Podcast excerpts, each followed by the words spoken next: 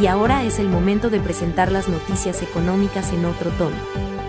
Bienvenidos a Agenda Ejecutiva, el podcast de Red Radial que les informa las movidas empresariales y la información financiera actual. Al aire Agenda Ejecutiva.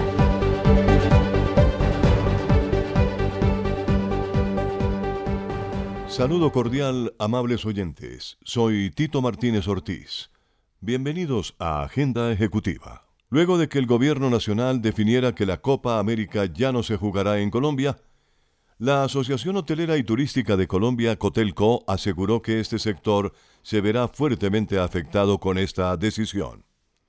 Al respecto, Gustavo Adolfo Toro Velázquez, presidente de Cotelco, comentó que desde el año anterior este gremio viene promoviendo el turismo deportivo y la cancelación de la realización de la Copa América es lamentable para el sector y para el país.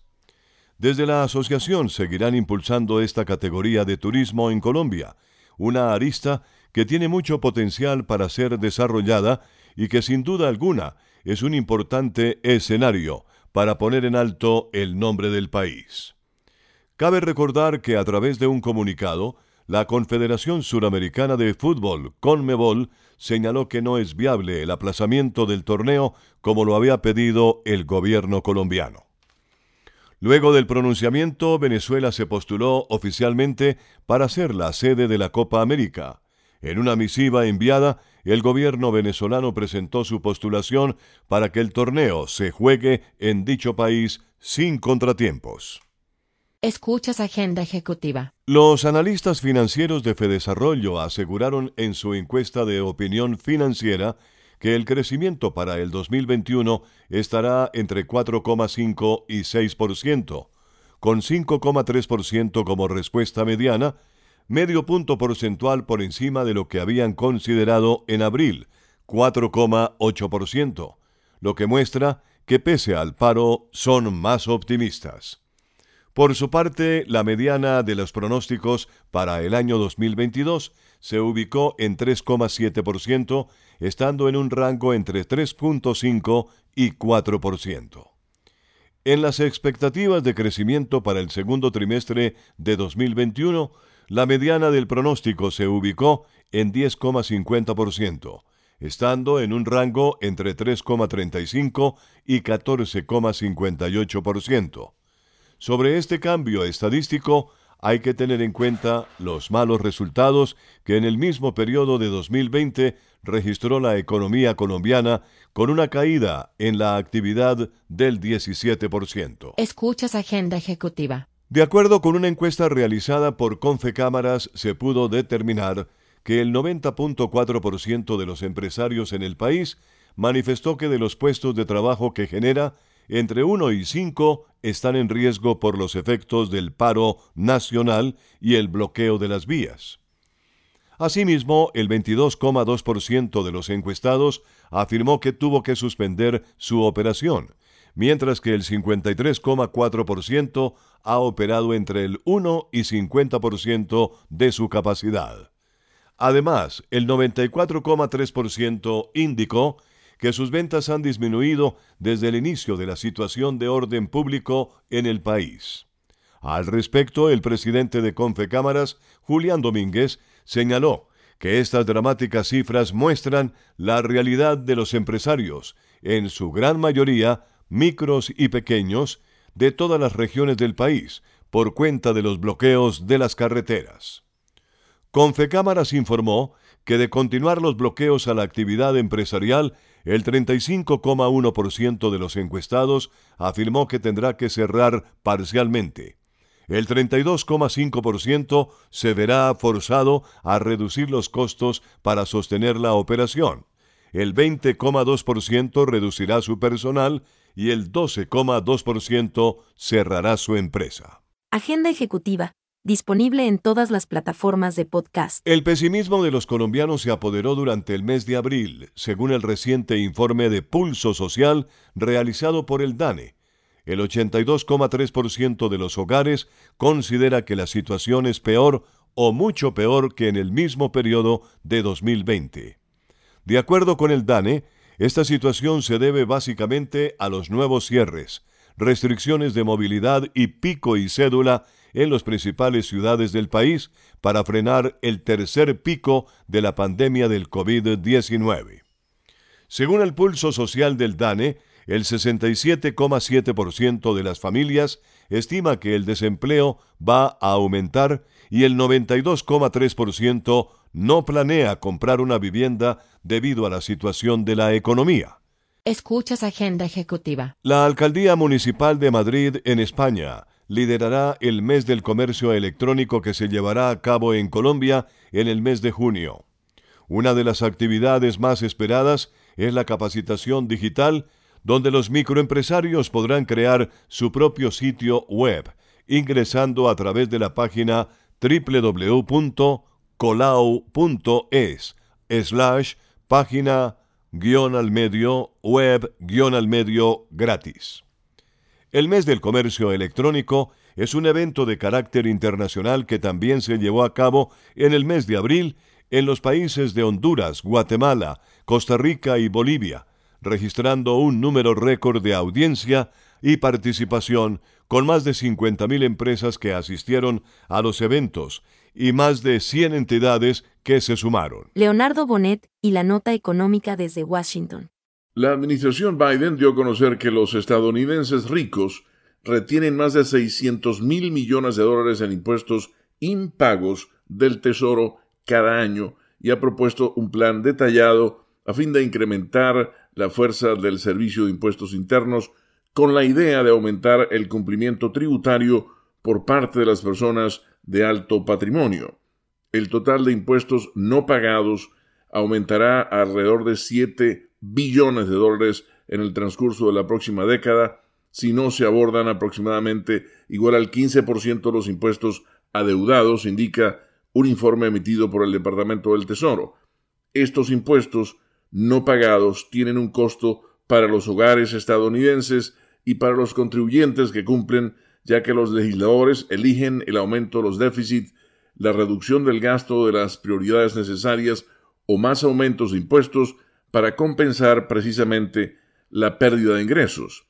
Mejorar la capacidad del servicio de recaudación interna para rastrear los fraudes fiscales generará aproximadamente 700 mil millones de dólares en ingresos adicionales durante 10 años y muchos más en los años posteriores, sostiene la Administración. Los expertos dicen que la estimación del Departamento del Tesoro sobre los impuestos que no se cobran es razonable y que su creencia de que puede aumentar el cumplimiento tributario a través de una mayor vigilancia es plausible. Sin embargo, advirtieron que no será tan fácil. Descarga gratis el aplicativo móvil Universal Estéreo. Ya está disponible para Android y te acompañaremos a donde vayas. Agenda ejecutiva, disponible en todas las plataformas de podcast. En Colombia, según datos de la Asociación de Pymes, Microempresas y Emprendimientos para el Comercio Electrónico, existen más de 2.540.000 micros, pequeñas y medianas empresas, MIPYMES, que representan el 90% de las compañías del país, producen el 30% del Producto Interno Bruto y emplean a más del 65% de la fuerza laboral nacional. Sin embargo, cerca del 92% de las pymes considera que no tienen los recursos suficientes para desarrollar sus actividades, por lo que muchos empresarios no se han podido sumar a la ola digital. Escuchas Agenda Ejecutiva. Hoy las empresas están enfrentando los nuevos desafíos que nos ha traído la pandemia y la pospandemia.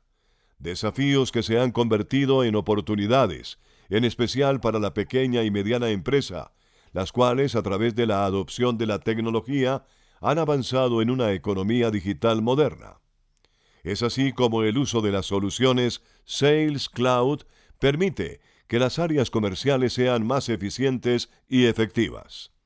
Tecnologías que brindan una mayor respuesta para la oferta y demanda de productos y servicios, ayudando a aumentar los ingresos de las medianas y pequeñas industrias aproximadamente entre un 30 y 40%. Jorge Medina Rendon y la gran noticia. Amaneció, atardece, se viene otro fin de semana Completamos 30 días en paro nacional y el país no tiene aún la claridad necesaria respecto de lo que va a ocurrir, salvo que está ocurriendo un desastre por las dramáticas consecuencias del paro nacional. Siguen las protestas, los desórdenes, los saqueos, los muertos, es decir, la crisis empeora. El gobierno condicionó algún acuerdo con el comité de paro a que se condenen los bloqueos. El comité hasta ahora no responde.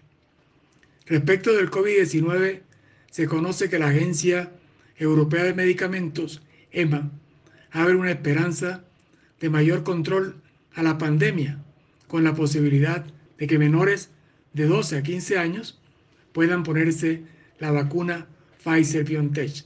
Sin duda, sería un gran avance frente a la necesidad de contener el contagio. Si bien por aquí soplan buenos vientos, preocupa que se vaya a salir de madre nuevamente la pandemia en el Atlántico y Barranquilla. Si la gente se descuida, este domingo, Día de la Madre, sin toque de queda ni ley seca. La recomendación es a extremar cuidados. Ya esta región del país supera los 8.000 muertos por el coronavirus. También preocupa lo que pueda pasar en Bogotá a partir del 8 de junio, cuando la capital se abre totalmente.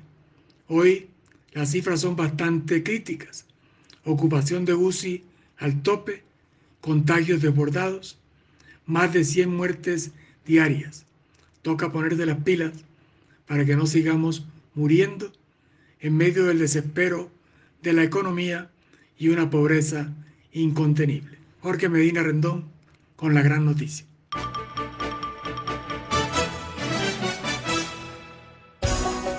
No permita que su marca se quede sola en el punto de venta. En Punto Marketing conocemos cómo interactuar con el consumidor final, diseñamos estrategias, hacemos impulso y tomas promocionales en grandes superficies, mayoristas y conocemos muy bien al canal tradicional. Haga contacto con nosotros vía WhatsApp al 315-545-3545. Marketing 30 años de experiencia con las mejores marcas del país. Durante un debate en el Congreso de la República, el ministro de Hacienda José Manuel Restrepo Abondano aseguró que la próxima reforma tributaria es necesaria, clave para mantener los programas sociales y atender el problema fiscal del país. Asimismo, destacó que el recaudo de impuestos debe salir del bolsillo de los más pudientes del país y llegue al bolsillo de las personas más vulnerables, quienes se han visto afectados por la pandemia. De acuerdo con el jefe de la cartera de Hacienda, en la reforma no se puede tocar a la clase media. Además, añadió que tampoco se tocará el impuesto al valor agregado IVA. Se tiene que ser muy cuidadoso con el tema de las pensiones y por eso la reforma se tiene que dar con las personas de más altos ingresos.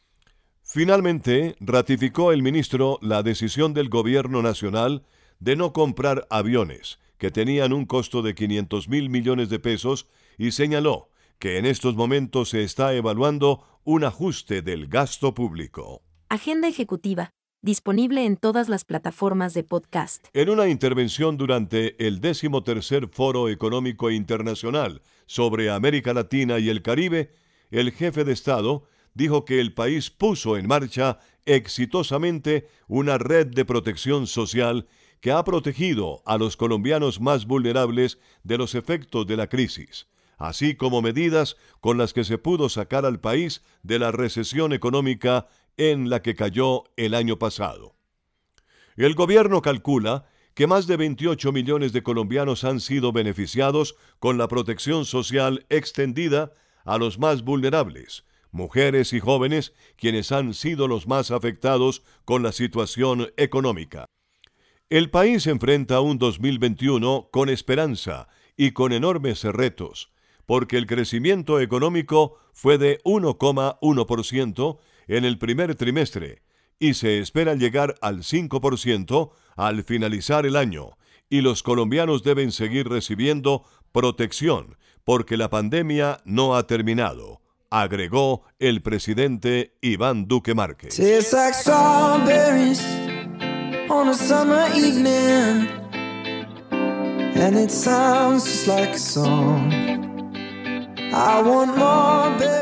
En Agenda Ejecutiva les hemos presentado en otro tono una visión ligera de los movimientos empresariales más importantes de la semana.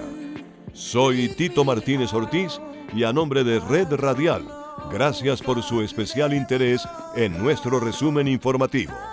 Hasta la próxima semana.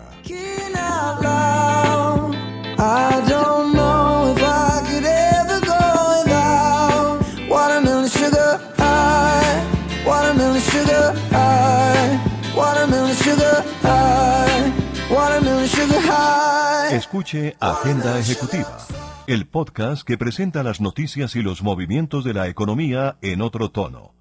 Agenda Ejecutiva está disponible todos los viernes en todas las plataformas de podcast. Agenda Ejecutiva, una producción de Red Radial, Radio Sin Fronteras.